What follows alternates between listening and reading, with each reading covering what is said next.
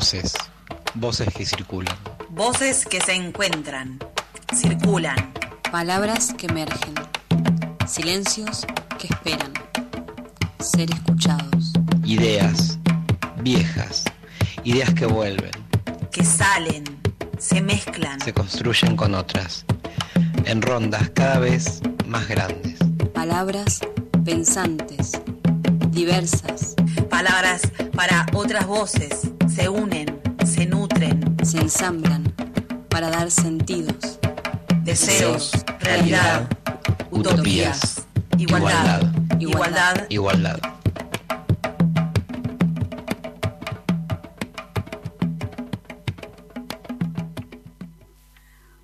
Muy buenas noches, ¿cómo están todos ahí? Acá estamos en un nuevo programa de Voces que Circulan. Mi nombre es Daniela Canesa y estamos acá en, con Ani compartiendo el programa de hoy, programa desde la Coordinación de Políticas de Género y Diversidad. Hola Ana, ¿cómo andas? Buenas, ¿cómo andan? Espero que anden bien todos en sus casas. Acá también estamos desde las nuestras. Ahí está la chiquita, la chiquita corriendo un poco por ahí. es complejo, es complejo. eh, es complejo. el teletrabajo, esta, esta nueva modalidad de, trabajo. Pero bueno, nada, ante nada, este, seguir con esta, con esta idea de, de hacer el programa a la distancia, necesitamos cuidarnos un poquito más. Este, obviamente son estas adversidades las que tenemos que atravesar, como que circule la niña por aquí, pero pero bueno, fuera de broma, creo que sí, necesitamos tomar esta distancia por lo menos hasta que pase un poco este brote, este brote que venimos teniendo. Así que, bueno, espero que estén bien eh, sobrellevando esta situación, que imagino por momentos nos resulta un poco complicado, pero, pero bueno, desde este espacio eh, queríamos, eh, nada, seguir seguir adelante de la manera que sea para poder hacer circular la voz, para que no para que no se corte, ¿no? Esta, esta, esta, este programa. Así que estamos en el sexto ya, Dani. En el sexto, bien, bien, ¿no? Sí. Sí, sí, sí, sí. Sobrevivimos. Bien, bien. Bueno, el tema de hoy. Bueno, ¿qué, qué onda? A ver si. El tema de hoy es cuerpos. Cuerpo, poder, soberanía, desobediencia. Y seguimos con el tema de cuerpos, porque el encuentro pasado hablamos de los cuerpos y el impacto a nivel biopsicosocial en este contexto de pandemia. Nos estuvieron acompañando tres, tres invitadas. Y, pero hoy vamos a hablar un poco del cuerpo eh, como blanco de poder, ¿no? El cuerpo como eh, territorio el cuerpo atravesado por múltiples procesos que lo van constituyendo, ¿no? que lo van formando, que le van dando una cierta forma, forma eh, más, más bien buscando individuos dóciles, funcionales, funcionales a un orden social, eh, orden que es en beneficio, podríamos decir, a un grupo, en beneficio a un sector, y que este orden eh, impone sobre los cuerpos ciertas prohibiciones, impone sobre los cuerpos ciertos roles, determina qué cuerpos son los normales y cuáles no, cuáles son los patológicos, los que hay que, corregir, ¿no? Y por supuesto que eso genera consecuencias a nivel eh, físicas, a nivel psicológicas, a nivel social, moral, y hablamos también de, cuerpo, de poder, y de la mano viene la palabra de explotación, ¿no? Explotación de nuestra fuerza de trabajo, de nuestra energía y en beneficio eh, de ciertos intereses. Hablamos también, Ana, de, territorio, de soberanía de los cuerpos. Ah, hemos escuchado varias veces este concepto. Sí, sí, como, eh, bueno, la soberanía, ¿no? Que una palabra que, en todo caso la relacionamos más a, lo, a lo, político, a lo geográfico. Y sin embargo, eh, sobre el cuerpo también este, funciona este concepto, dado que, que, bueno, que el cuerpo es territorio. Es un territorio que, que a lo largo de la historia fue, como decías vos, explotado y a la vez expropiado, ¿no? Como adueñado entonces ahí hay un poder en disputa claramente de, nuestros cuerpos este, y por lo tanto eh, también hay un registro de la soberanía de esos territorios.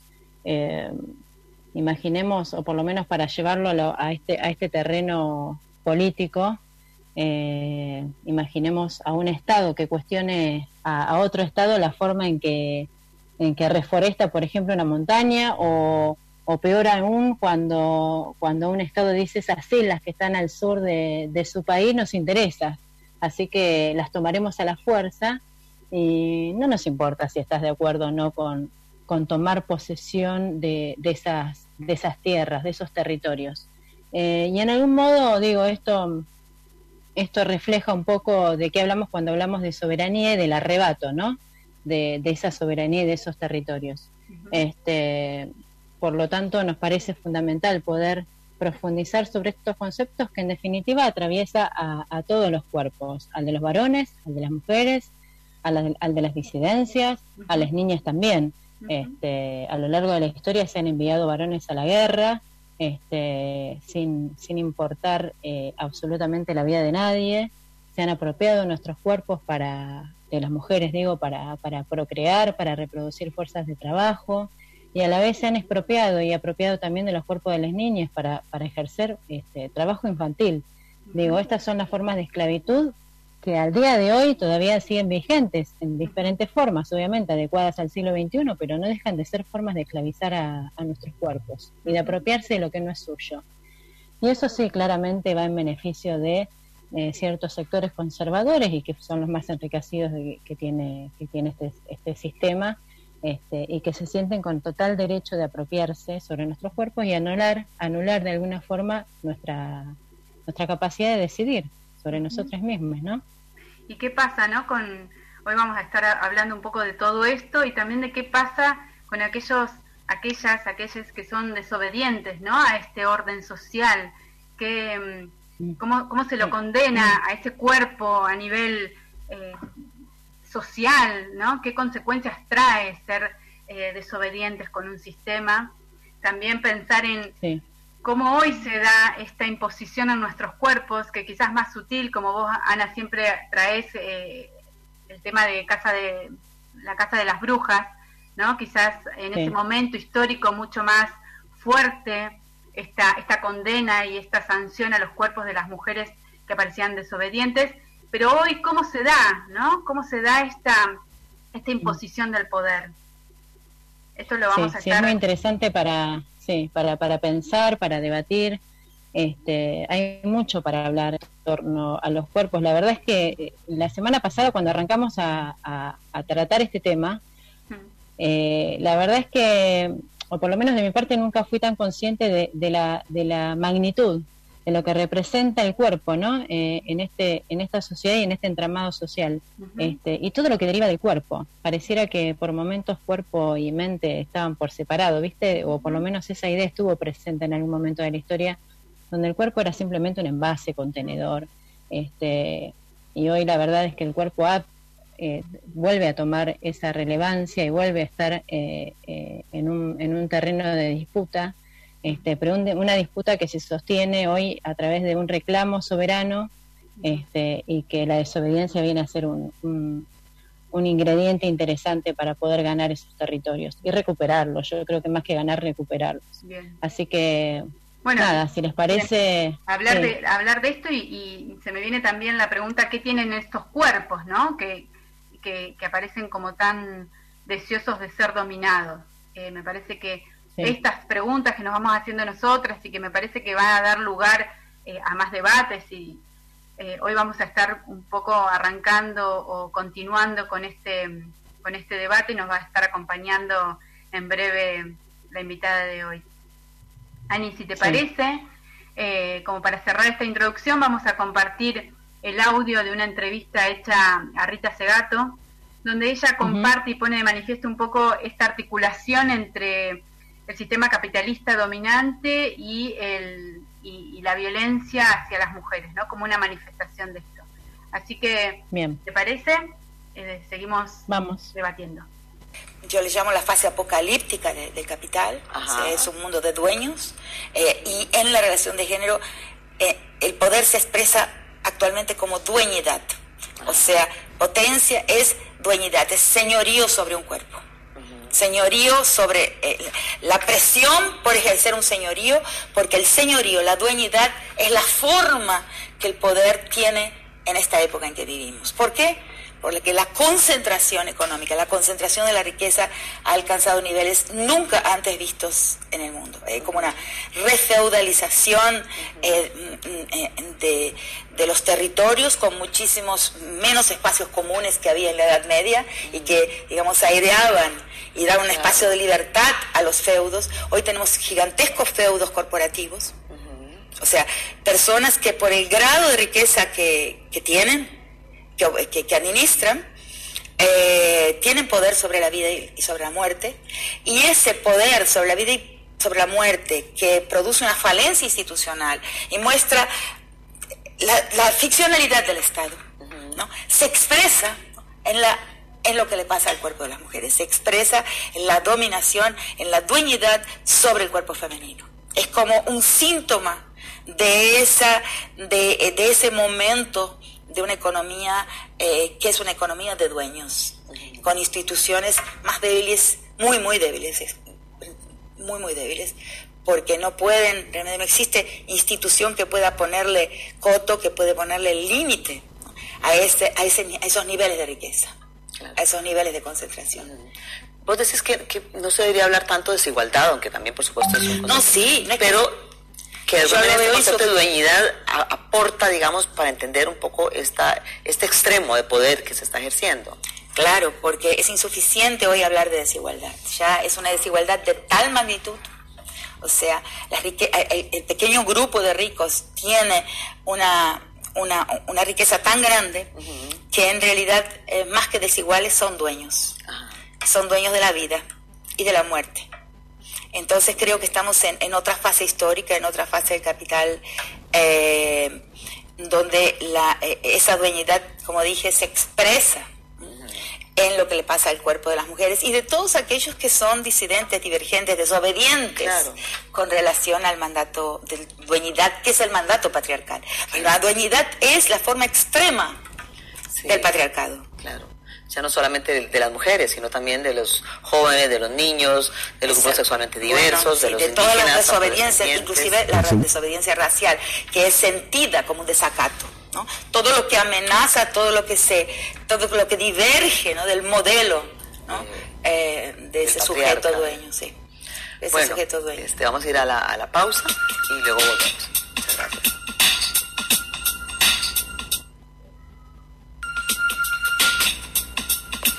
Rita, estamos hablando un poco de esta contradicción, ¿verdad?, entre el aumento en la, violencia contra las mujeres y las formas de crueldad y este, eh, las nuevas formas también de liberación de las mujeres y que, esa contradicción que no podemos entender. ¿Qué otro elemento este, crees vos que es importante? Nos quedamos con uno en el tintero, sí. Eh, no, pues también está la inaudibilidad de la queja femenina por parte del Estado. O sea, y eso lo vemos y lo constatamos siempre, constantemente. O sea, la voz de la mujer eh, em, no se escucha en el Estado porque ella se expresa eh, en su corporalidad, su entonación, hasta su, su registro agudo eh, al hablar em, encuentran un límite, o sea, encuentran una resistencia, una inconmensurabilidad con los discursos estatales. Entonces las mujeres que hablamos, que damos clase o que trabajamos en el campo público, en general tenemos que hacer un enorme esfuerzo que ni percibimos más de travestitismo, cómo se presenta uno en el campo en, el, espacio público y en, las oficinas del Estado. El hombre no, no tiene que hacer, es muy no tiene que hacer ese ejercicio de travestitismo porque el Estado tiene es, parte de la historia del patriarcado. Como he dicho en mis últimos textos, y ya ni tan últimos, tiene el ADN patriarcal el Estado. Eh, la genealogía del Estado es el espacio político de los hombres en el ámbito precolonial, tribal, que se transforma en una esfera pública, pero que tiene todas las reglas, todos los protocolos de la vida masculina. Eh, de distanciamiento, de, en fin, una forma, una, una, una forma de parlamentar, eh, una forma de la presentación de sí misma, una ritualidad que no viene de la historia de los rituales de las mujeres. Claro. Ahí son dos historias, hombres y mujeres somos dos historias que se entrelazan, que conversan, pero somos, tenemos historias diferentes. Entonces, eh, cuando la mujer, he, revisado ahora recientemente 26 casos de violencia, eh, de mujeres mm, que sufrieron violencia en cinco países diferentes para una organización vasca que se llama Mugarik Gabe, y ahí en todos los casos, inclusive los europeos, y también los casos nuestros latinoamericanos, eh, vos ves que la mujer va al mostrador estatal, le habla y, no, no, hay una, no hay un receptor del otro, no consigue el otro lado, el, el, el, el empleado público, el agente estatal, el mecanógrafo, el que, la, el, que va a anotar su queja, no consigue captar, no consigue creerle lo que está diciendo.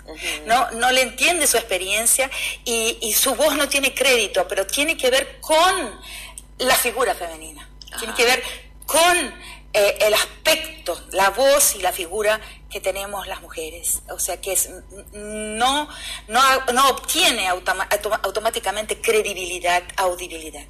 Y entonces, por eso. De una manera para el Estado. ¿Qué? Un lugar de otredad para el Estado. Claro, es un lugar de otredad porque realmente son, son modalidades de existencia inconmensurables. No es que un hombre uno pueda tener una modalidad femenina de existencia, puede.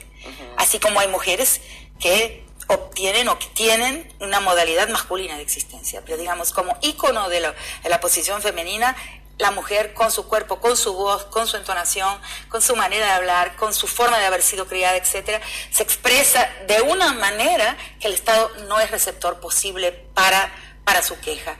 En esas historias que estoy leyendo lo he constatado permanentemente eh, del lado europeo y del lado latinoamericano. Entonces, e, eso hace con que las leyes hayan sido un poco inocuas, porque lo que debemos eh, modificar es la relación entre esfera pública y minorías, entre Estado y minorías. Es la minorización de nuestro tema, así como de otros muchos temas, pero eh, em, como muy importante en esa estructura de dominación, la minorización del tema de las mujeres. Hasta que no se modifique esa relación de temas centrales de un sujeto universal, y temas de minorías hasta que no se modifique la minorización del tema de las mujeres, que no se resuelve con la, con la transversalización, porque la transversalización es un eufemismo para decir es un tema de minorías. Hasta que esa estructura binaria de la gestión no se transforme, por más leyes que nosotras consigamos pasar, en los congresos nacionales, en los parlamentos, no vamos a obtener un verdadero impacto para protegernos. La modernidad y el Estado no han mostrado en momento alguno su capacidad para defender la vida de las mujeres. Hola, habla.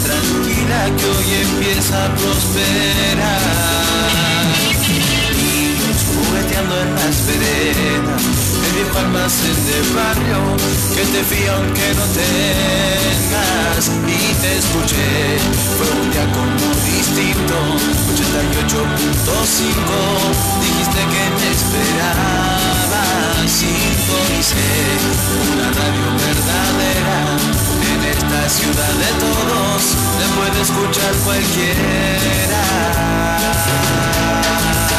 Y te conocí y me enamoré,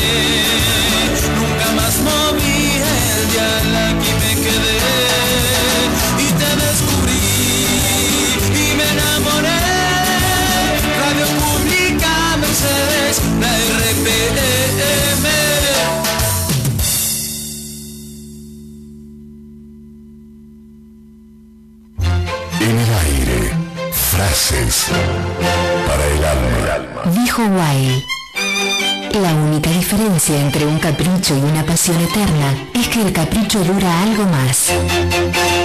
Fueron frases para el alma. Palabras para el corazón. Este spot fue realizado por los alumnos del segundo año Centro Educativo para la Producción Total, número 4. En nuestra escuela lo hacemos. Yo te invito a dar el paso. La basura es todo un caso de separarla de tiempo, haciendo que como un juego. Y en unos breves consejos, por la FM del pueblo, te voy a decir la manera de alcanzar esta quimera para el bien de nuestra gente. Lo orgánico es para el compost, la huerta para su gente. Departamento de Ambiente recibe pilas sin costo. Los residuos electrónicos van para la cooperativa, como el plástico capita a los chicos de Caillín. Hacen esfuerzo y sentir como Mercedes palpita. Intendente Juan Ignacio Ustarros. Ciudad de Todos. Todos transitamos por la vida. Para que sea mejor, te damos un consejo.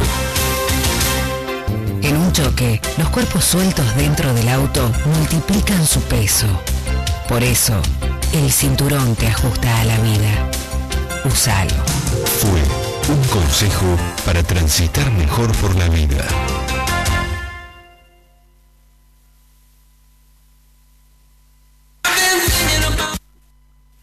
Bueno, ya estamos de vuelta en el segundo bloque de voces que circulan. Eh, ya tenemos a nuestra invitada en línea. Eh, vamos a contarles que acabamos de escuchar un tema del Indio Solari que se llama El Martillo de las Brujas.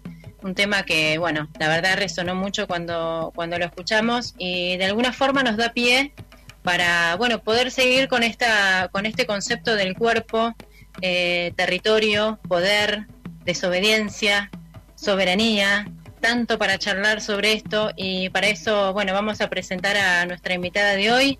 Ella es eh, Laura Paradela. Laura, ¿cómo andas? ¿Estás por ahí?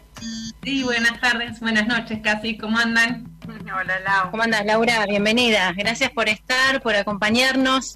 Este, bueno, nada, como siempre hacemos con cada una de nuestras invitadas, eh, te pedimos si podés autopresentarte de la manera que más quieras.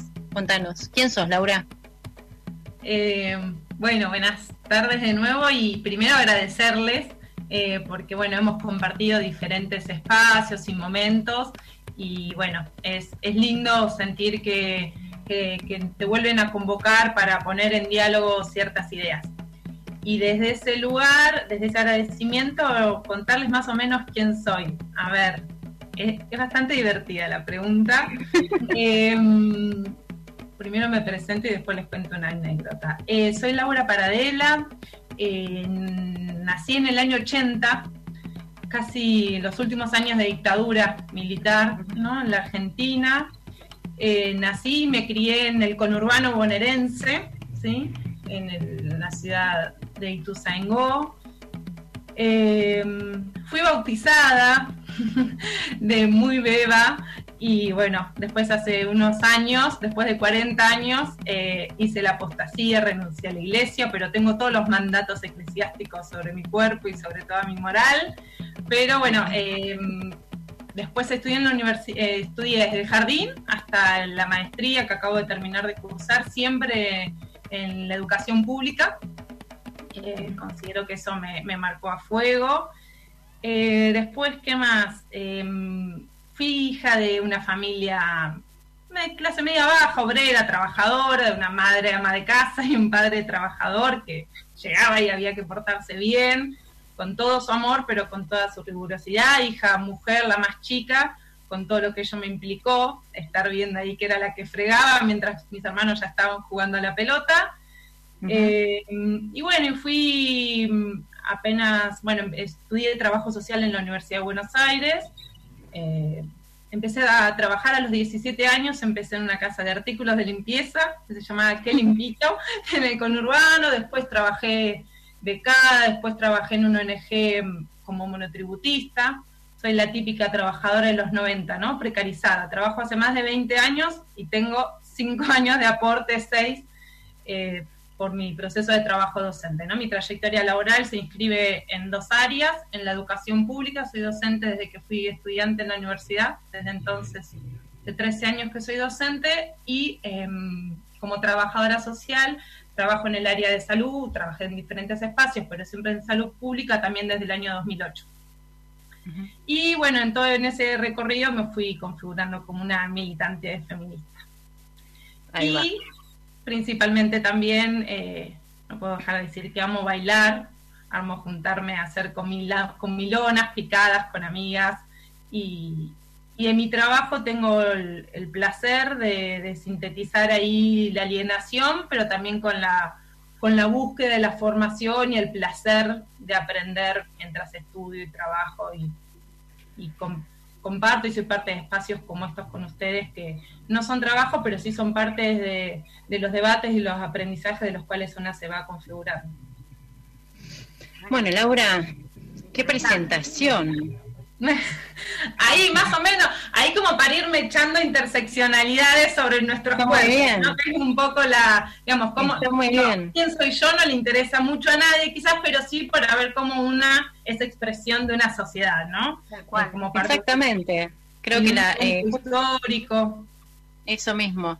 Eso, eso te da un contexto eso te da, te da, te da ahí el entorno que te acompañó a lo largo de, todo tu proceso de vida y, y, es sumamente relevante porque justamente habla, habla no solamente de vos, sino también de, cómo fueron esos procesos que, te acompañaron, ¿no? En esta construcción que, que, bueno, que hoy, hoy te sostiene, ¿no? Claro, que me hace este, quién soy, como dice la canción, ¿no? exactamente. Bueno, Laura, em, escuchamos hace, en el, en el primer bloque, escuchamos una entrevista este, que le hicieron a, Rita Segato, ¿no? Donde, bueno, se cita obviamente la figura del cuerpo como, como centro, ¿no? De, este, de esa charla, de esa, de esa entrevista, y también del cuerpo adueñado. Así lo plantea, lo plantea Rita. Eh, ¿qué, opinión te merece esto de, de, de, adueñarnos, adueñarse de, los cuerpos?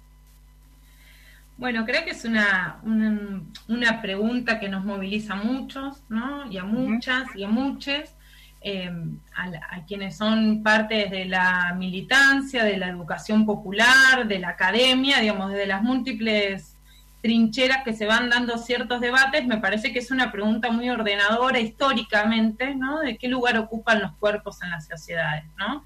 Principalmente, digamos, para el feminismo, para los feminismos, ¿no? Por supuesto, reconociendo la heterogeneidad que hay en el movimiento de mujeres, esta pregunta es imprescindible, eh, pero por supuesto no es eh, respondida de una manera única, ni correcta, ni acertada, ¿no? Sino que son posiciones, ¿no? Pero en principio esas posiciones, y eso es desde la perspectiva de la cual yo me posiciono, ¿no? Desde una perspectiva, eh, por supuesto, en pleno aprendizaje, búsqueda y aproximación, que tiene que ver con el posicionamiento marxista, que es de eh, elementos eh, concretos, materiales y subjetivos que configuran una realidad que nos permiten decir que lo que decimos tienen argumentos y fundamentos, ¿no? no son, yo estoy, no estoy dando una opinión, sino que los digamos, elementos que yo propongo compartir acá son fundamentos de un posicionamiento feminista, antipatriarcal, anticapitalista, anticolonial, anticolonial, ¿no? Por eso empezaba al principio con lo de la con estar jugando con mi presentación con la interseccionalidad, ¿no? Con los múltiples atravesamientos que son imprescindibles entender y tener en cuenta cuando analizamos los cuerpos. ¿Por qué? Porque los cuerpos en los diferentes momentos históricos han tenido sentidos usos distintos. Eh, ustedes hablaban, no sé si al principio Dani o vos, Ana, eh, hicieron referencia a la casa de brujas. No, bueno, claramente, ah, la canción, por la canción de con la que, con la que claro.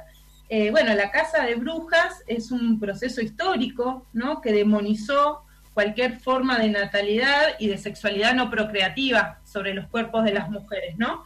Pero en el capitalismo los cuerpos de las mujeres adquirieron una apropiación particular, ¿no? Entonces, las reflexiones principalmente sobre las que yo me baso son las reflexiones del uso y el sometimiento de los cuerpos en general y de las mujeres en particular en el capitalismo.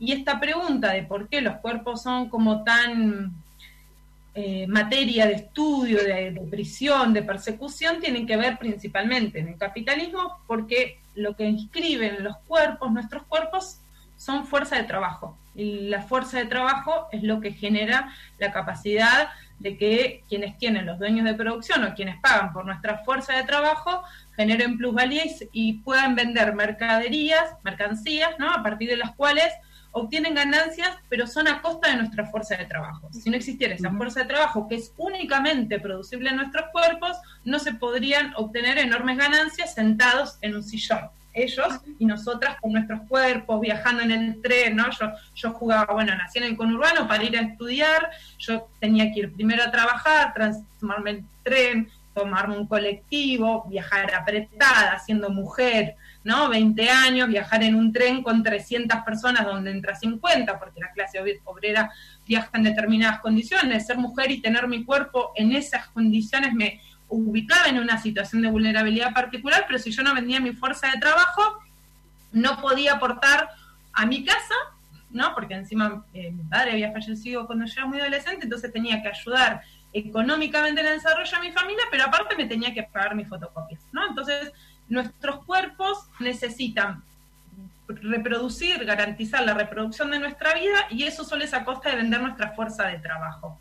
¿no? Pero esa, esa, vender la fuerza de trabajo, por supuesto, no fue históricamente igual para todas las personas y hoy, por supuesto, sigue siendo eh, desigual, pero con particularidades. ¿no? Entonces, los cuerpos de las mujeres no siempre fueron habilitados para el proceso de trabajo, a principios del siglo tuvieron una particularidad, hoy tienen otro, pero siempre fueron los cuerpos, somos los cuerpos los que producimos eh, ganancias, por un lado. Ese es el elemento central por el que yo considero, ¿no? Va, la perspectiva marxista, argumenta que los cuerpos son fuente de sometimiento, control y disputa. Y por el otro lado, porque los cuerpos de las mujeres en particular, no todos, y esto hay que también explicitarlo, algunos de los cuerpos mayormente tienen la posibilidad reproductiva, ¿no? Entonces, en ese marco, digamos, qué em, juegos se producen en el marco del proceso de la vida sexual tiene una connotación indispensable de regulación, ¿no? Porque si yo hubiera estado teniendo sexo hasta recién en una orgía con 20 personas, estaría como bastante agotada para esta entrevista o para llegar a trabajar. El capitalismo necesita que mi cuerpo tenga eh, relaciones sexuales uno o dos veces por semana, más o menos como mucho, que yo como mujer esté horizontal, que esté bañada, que esté depilada, que tenga pintadas las uñas en lo preferible, ¿no? Toda una configuración, una expectativa que se genera sobre la vida sexual, de cuándo, cómo, con quiénes debemos tener relaciones, con qué frecuencia, para que esa sexualidad esté canalizada de modo que yo esté tranquila, pero que también esa sexualidad sea en relación al proceso de trabajo, ¿no? son ámbitos que están, por supuesto, enlazados y que eh, se determinan dialécticamente uno al otro, ¿no? Entonces, el control de la fuerza de trabajo y la, pulsión de vida, como podríamos pensar que es el acto sexual, son dos dimensiones por las cuales el capitalismo necesita regular. Tienen los dos elementos principales. O sea que tenemos, por un lado, un mecanismo de apropiación, mm. expropiación y explotación y por otro lado mecanismos de control de nuestras sexualidades, este, todo ello enmarcado en, eh, en el beneficio de, de, bueno, justamente de eso, de estos dueños, ¿no? Que, de estos dueños que nos, que nos tienen como, como, como adueñados o, son propietarios de, de, nuestros cuerpos y de nuestras fuerzas, ¿no? En definitiva. Claro. Sí, el feminismo habla de, de, la regulación productiva y reproductiva, ¿no? Como síntesis de esas dos categorías, y ahí está bueno lo que vos decís, Ana, de identificar, por un lado, la clase burguesa, que se apropia de nuestra fuerza de trabajo, y de, y de cómo el capitalismo necesita toda esta regulación, pero también por el otro lado, cómo eso va configurando todo un cotidiano. ¿no? Y uno podría decir, bueno, pero las mujeres que son víctimas de femicidios no son asesinadas por el gran burgués, digo, hoy una de las características del, del capitalismo actual es la condensación de eh, las riquezas, ¿no? La, la, alta concentración de riqueza en cada vez menos manos y el aumento de la pobreza cada vez en la pirámide más ancha abajo. Entonces, lo que también eh, devuelve la pregunta es, ¿por qué los hombres en general, de la clase obrera, de, de todas las clases, de las clases altas también, por supuesto, pero pareciera que los femicidios tienen expresiones singulares por las clases, pero las atraviesa todas, ¿por qué se arroja ese poder? Entonces ahí se vuelve, y ahí vuelvo al principio, la, la, el análisis de interseccionalidad. Por un lado, identificar cómo el burgués se apropia de nuestro cuerpo y cómo en las relaciones más cotidianas el patriarcado se inscribe, se materializa y se apodera de nuestros cuerpos, ¿no? Entonces uh -huh. ahí podemos identificar que la mayoría, eh, por más de que los medios masivos de comunicación oficiales y no oficiales se, se, um, digamos, se banardean de decir del peligro que es estar en la calle, la mayoría de los casos de violencia son los, los vínculos eh, establecidos previamente, ¿no? Vínculos que sí. por supuesto no están exentos de violencia. Entonces ahí lo que se nos obliga es a pensar, digamos, y acá volviendo a Rita Segato, que es la propuesta que ustedes traían, del encuentro anterior es sobre qué estructuras elementales se basa la violencia, ¿no? Y ahí como un poco la necesidad de entender que, que en los vínculos cotidianos más simples, más banales, más eh, basados en un supuesto y con todas las comillas, amor romántico, se desatan los femicidios más atroces, ¿no? Ajá. Porque de lo que se trata es eso, es identificar que la capacidad del patriarcado es que se insertan los poros de una manera letal a partir del sentido común, a partir de los procesos de socialización más simples, más cotidianos, ¿no? Esto que yo les decía, bueno, mi viejo jamás me pegó, eh, jamás en mi familia nadie abusó de mí, pero la que lavaba los platos era yo, y no había duda eso, y igual que cada vez que me, que, me, me, animaba a tirar una pregunta, che, ¿qué onda? ¿Por qué ellos están jugando a la pelota y yo estoy lavando los platos? Porque sos mujer y lavas los platos, ¿no? Y eso, digamos, con eso nos criamos. Bueno, y con ese poder también se crían los hombres, ¿no? Con una sociedad que a principios del siglo, en la configuración del Código Civil, les dio la, la potestad de muerte sobre las mujeres, uh -huh. sin distinción de clase, entonces los hombres saben que tienen el poder de matarnos. Y que tiene una sociedad que por más que lo lamenta, realmente no lo sanciona, en su mayoría, ¿no? Por más de que el movimiento eh, feminista viene haciendo enormes eh, problematizaciones, conquistas de debates y demás, las cifras dan cuenta de que una mujer es asesinada por día por su condición de género, ¿no? Entonces, bueno, por supuesto quedan muchas conquistas todavía por delante. Uh -huh. Bueno, es muy interesante, ¿no? Dani, todo lo que nos está planteando, o por lo menos todos los conceptos que fueron volcados en esta, en esta primera parte de la entrevista. A mí me pasa así, que me quedo así como muy escuchando y está muy bueno todo el aporte. A mí lo que me aparece, la pregunta es, ¿qué pasa con esos cuerpos? Que algo lo, lo planteaste, pero con esos cuerpos disidentes, con esos cuerpos que no cumplen con el orden social, que, que digamos, se oponen a esto, ¿no? A simple, digamos, a simple vista podemos pensar qué pasa, pero quizás estaría bueno como poder eh, analizar un poco más en profundidad. ¿Y cuáles serían esos cuerpos disidentes también? Está buenísimo, Dani. Vos los nominás como cuerpos disidentes, algunos, digamos, hay otras corrientes, en algún momento les han llamado las minorías sexuales. Judith Butler habla de los cuerpos abyectos, ¿no? Esos cuerpos que son expulsados porque no entran dentro de la norma, ¿no? Estos cuerpos abyectos porque son expulsados por su condición de ser, ¿no? Y acá eh, digamos, el concepto de género en clave histórica se ha ido transformando, ¿no? Y acá el feminismo, a principios eh, de siglo, yo estoy diciendo siglo, pero no me refiero al siglo XXI en el actual, sino a principios del siglo XX, eh, lo que viene a interpelar es justamente eso, a decir de que históricamente a las mujeres se nos analizó a partir de una condición biológica, natural, como si a, partir de aquella condición naturalmente dada se regularan las, las funciones y las los lugares en la sociedad.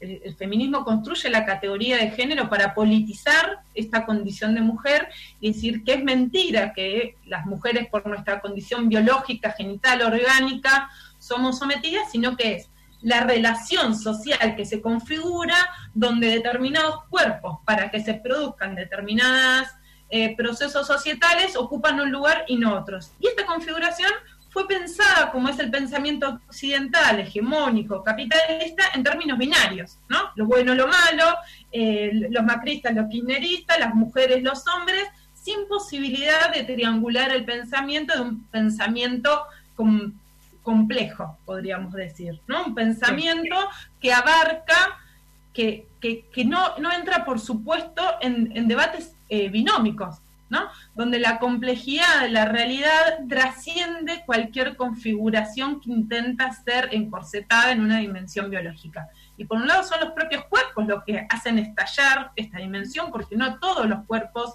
tienen genitalidades binómicas.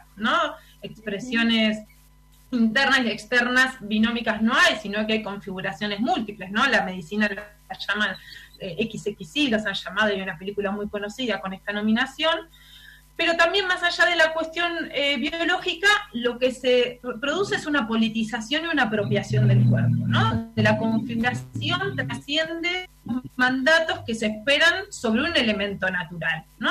Entonces, porque yo nací con órganos internos eh, femeninos y con una vagina, una vulva externa, pareciera que debo estar depilada, estar peinada, ser femenina, caminar así, ponerme la pollerita, de vez en cuando pintarme las uñas, ¿no? Toda una expectativa societal que se configura a partir eh, de una dimensión. Entonces el género viene a decir, no, la determinación no es natural, la determinación es política, cultural, histórica, en un momento determinado. ¿Perdón, Ana? En ese sentido, no, estaba pensando en esto, eh, en, la desobediencia de, de esas minorías porque digo, justamente lo, cuando uno se declara en disidencia, que lo hablábamos con, con, con Candela Zarube en una, en el, creo que fue en el segundo programa o tercer programa que hablábamos de, de, las identidades de género y sobre todo de, la problemática y de todo lo que circula alrededor de las disidencias, eh, justamente a mí me parece que en ese punto se me vino a la cabeza eh, el término de la desobediencia, este, porque ahí hay una reacción, ahí hay, ahí hay una declaración eh, donde, bueno, yo hago con mi cuerpo lo que, lo que quiero sin dejar de lado, obviamente, el alto precio que se paga por ser disidente y por declararse eh, justamente en ese estado. Digo, cuesta la vida, ¿no? Eh, mostrarse, mostrarse. Por eso las mujeres trans tienen una proyección de vida de no más de 40 años. De hecho, hay un movimiento de Bolivia que es Mujeres Creando que dicen, tiene una frase que dice desobediencia, por tu culpa soy feliz, ¿no? jugando un poco con esto que vos traes. Eh, pero por supuesto no, no deja ser ah, con un alto costo, ¿no? Un costo en todo. No, no, no, sin dejar de lado eso, pero digo, en esta en esta idea de, de, bueno de hablar de desobediencia, eh, bueno, sí, el precio que se paga es muy alto, pero pero me resultaba como muy muy imprescindible poder eh, nombrar esto como como una como una reacción a todo, a todo este sistema heteronormativo, a todo a todo este sistema binario y demás. Claro, porque lo que hace el sistema hegemónico es eh, instalar una, una verdad sin, sin sustento real, ¿no? Por eso yo planteaba lo del marxismo al principio, ¿no? La, la posverdad, que fue parte del debate, ¿no? Darío, que es un filósofo que interpela esto. Bueno, se instalan verdades sin sustentos reales. Por eso es que tampoco se habla ya de minorías, porque de lo que se da cuenta es que la hegemonía heteropatriarcal, ¿no? clasista, eh, racista, fascista, lo que instala es una falsa mayoría. Por eso yo también jugué con lo de la, apostasía que hice hace unos años, que es renunciar a la iglesia, porque el catolicismo se autoproclama como mayoría porque en un momento histórico muchas familias nos bautizaron compulsivamente y ellos se arrojan la representación mayoritaria, entonces uno entra a un hospital, a cualquier oficina pública y tiene una virgen, tiene un santito colgado, cuando en realidad múltiples religiones no se sienten identificados y la constitución dice que eso no es constitucional, ¿no? que el Estado es laico y libre de religiones. Por lo cual toda la mayoría de las instituciones públicas de todas las ciudades son eh, unas, eh, eh, no respetan este mandato constitucional, que es muy grave y que tampoco está problematizado. Por eso lo de las mayorías y las minorías son falsas naturalizaciones, incorporaciones que hace el pensamiento hegemónico, entonces las disidencias lo que estallan es esas, esas falsas verdades instituidas. Lo que demuestran es que los cuerpos politizados son capaces de múltiples formas, de múltiples placeres, de múltiples vínculos, y la categoría de género justamente lo que nos permite es entender esto, que somos, que uno no se entiende en función del otro, ¿no? Que es un concepto relacional. Entonces, el feminismo tampoco es mujeres contra hombres, mujeres contra trans, sino que es entender en ese proceso relacional quiénes se benefician y quiénes padecen a partir de estos diálogos entre los cuerpos, ¿no? Entre, estas funciones y cuando, ¿qué pasa cuando un cuerpo se sale de esa norma? ¿no? Entonces, bueno, por supuesto acá aparecen, eh, como vos decías recién, costos que son, que van desde la vida, ¿no? Desde perder la vida por haber eh, para vivir siempre en la marginalidad, digamos, sin posibilidad de, de, acceder a los mismos derechos y garantías que accedemos los, los heteronormales. Sí, el sufrimiento este, cotidiano, ¿no? También el sufrimiento y el padecimiento cotidiano eh, en todo sentido, ¿no? En un sistema de salud, en un puesto de laburo, vivienda, hay un montón de cosas que donde son, digamos, expulsados también, expulsadas. Total. Me parece que eso en lo cotidiano eh, también afecta mucho más lo que es la, el cuerpo a nivel físico, a nivel emocional, a nivel psicológico, ¿no? Sí, que son indisociables, es imposible pensar que uno no es en relación, ¿no? Que, es imposible pensar que el padecimiento subjetivo no se materializa en nuestros cuerpos. Y por eso acá un poco esto que traen ustedes, ¿no? Los, bueno, una expresión, un dato concreto es el 40%, el, que las mujeres trans mueren antes de los 40 años, que no tienen esa capacidad de proyección de vida. Por eso es también es que oficialmente el Ministerio de Salud al día de hoy no puede emitir datos sobre abortos en la Argentina cuando tenemos una ley de interrupción eh, legal del embarazo que ya está funcionando, no la IBE, ¿no? La interrupción voluntaria está todavía en debate, pero el, aborto es legal en cuatro causales y sin embargo el Estado no produce datos a partir de las interrupciones legales del embarazo. Y eso son deudas de la democracia sobre a partir de nuestros cuerpos, porque los cuerpos que deciden o que mm, no, no decían tan libremente, porque esto debe ser todavía motivo de, una autorización de un equipo interdisciplinario de salud, pero sin embargo, acceder a un aborto que implica que una mujer puede elegir cuando eh, reproducir vida o no, e implica un, acto de, apropiación del cuerpo, del deseo, de, este carácter reproductivo que hablábamos al principio. Bueno, no, y el Estado de eso no, está todavía dispuesto hablar. Habla de la maternidad, ¿no? Si uno busca eh, eh, cuadernillos del Ministerio de Salud de la Nación o provinciales sobre maternidades, sobre cómo las madres deben amamantar, cuánto, cómo, con qué frecuencia, cómo deben alimentar y todo, cómo es ser una buena madre, encontramos miles de, producciones ministeriales. Ahora sobre la soberanía de nuestros cuerpos, no. Se me viene esto son todas las feminazis, ¿no? Las, las feminazis son las que desarrollan más estos conceptos se me viene esto que, decía Rita en, el audio, ¿no? De, un estado débil, producto de eh, estas, estos sectores, estos pocos sectores, digamos, eh, que, que, acumulan todo el poder, ¿no? Esto lo traía Rita y se me viene como en relación a lo que vos trajiste recién.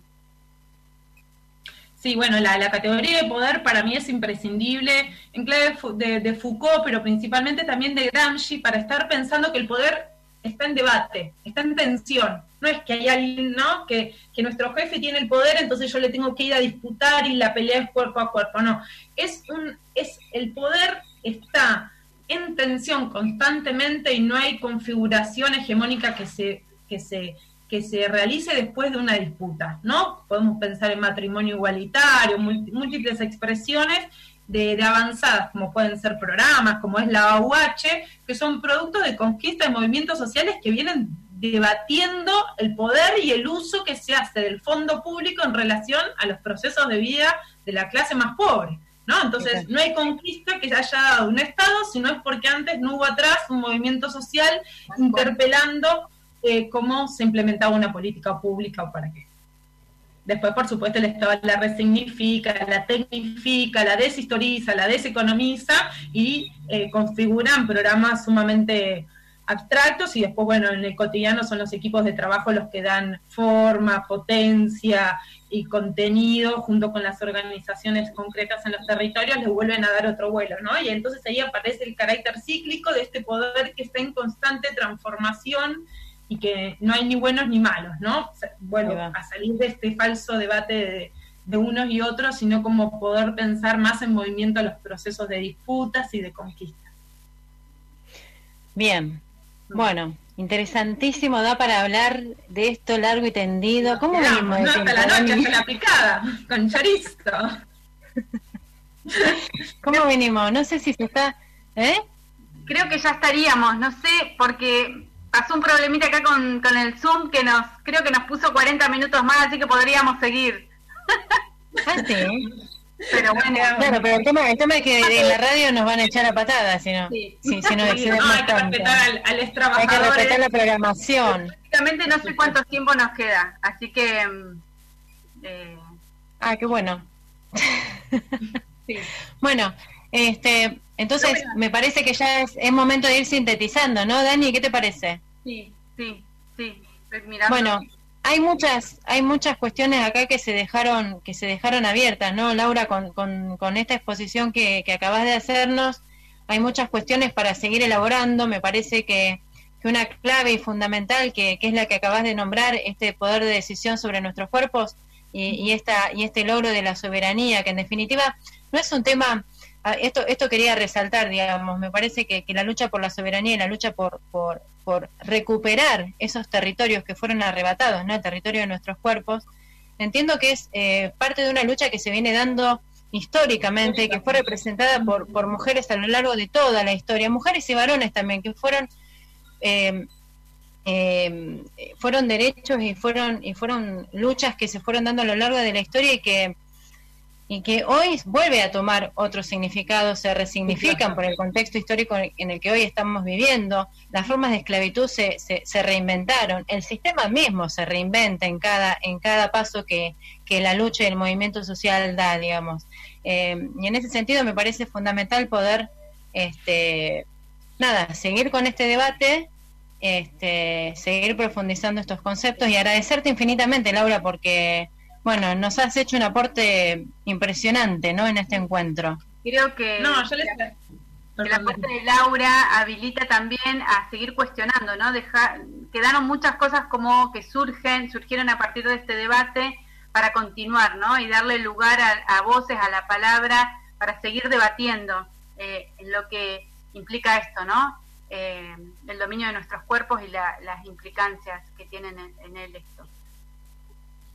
Sí, yo les agradezco un montón a ustedes dos, quizás solo dos cositas más, después eh, si no entran, ya está la, la, cortina por delante mío y que quede el agradecimiento, pero simplemente no, como mencionar, eh, un poco las escuchaba y simplemente dos ideas que me parecen imprescindibles que quedaron afuera, es como identificar estas expresiones singulares que son de nuestros cuerpos, de María que aborta y que se muere porque lo hace en condiciones clandestinas, son por supuesto expresiones de cuerpos colectivos, ¿no? De estas mujeres, de este movimiento de mujeres que históricamente, como ustedes decían, han abortado al costo que sea porque eh, han dado batallas, pero también hemos perdido muchas compañeras, pero también son muchas las que cada vez se van sumando, entonces indispensable escribir que las luchas las inscriben cuerpos concretos, pero son expresiones de procesos colectivos, ¿no? Entonces, este, esta relación colectiva entre lo individual y lo colectivo todo el tiempo. Y por último, identificar que vivir identificar que la crisis es propia del proceso. Los conflictos son parte de, la vida misma. No hay que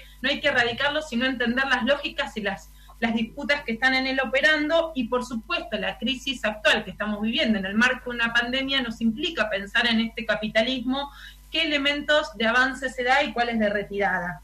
Y simplemente como compartirles hoy, les conté a ustedes, estuve a la mañana en un seminario sobre Rosa Luxemburgo, una feminista revolucionaria marxista, y ella decía, ¿no? También en términos gramscianos, que hay que apostar a la revolución aunque no se tenga, aunque se tenga garantía de que no va a haber triunfo. Así todo, no hay que dejar de tener un horizonte revolucionario. Así que con ese, con esa convicción seguimos adelante. Qué buena forma de terminar. Gracias, Laura. Un placer escucharte. Gracias. Abrazo a ustedes. Gracias.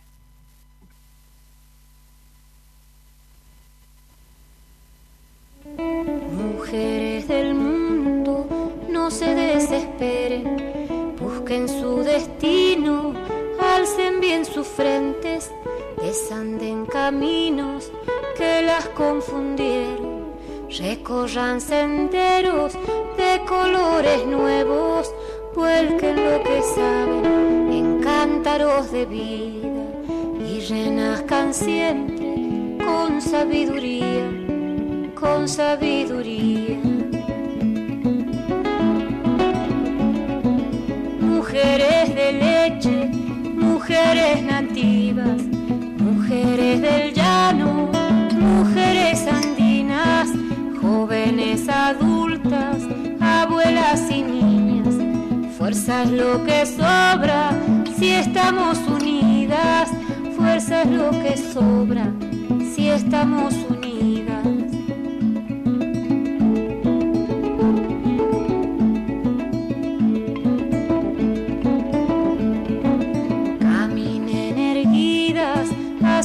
Se escuchan, no bajen las manos, sigan con la lucha, suenen bien sus voces, digan lo que piensen. Mujeres del mundo, griten su presencia, soy mujer andina, soy mujer cantora, me sumo al esfuerzo, mujeres de ahora,